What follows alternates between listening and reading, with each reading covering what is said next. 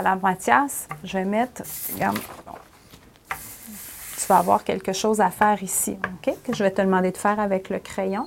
Mais la première chose que je vais te demander, je vais te donner le crayon, puis j'aimerais que tu, avant d'écrire, j'aimerais que tu me montres comment on tient un crayon, comment tu le prends dans tes mains pour écrire? Comment tu vas le prendre pour écrire?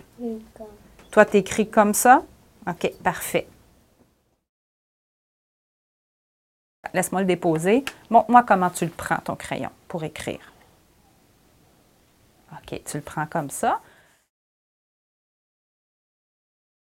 Montre-moi comment tu tiens ton crayon. OK. Comment tu le tiens, ton crayon? Comme ça. Comme ça? OK.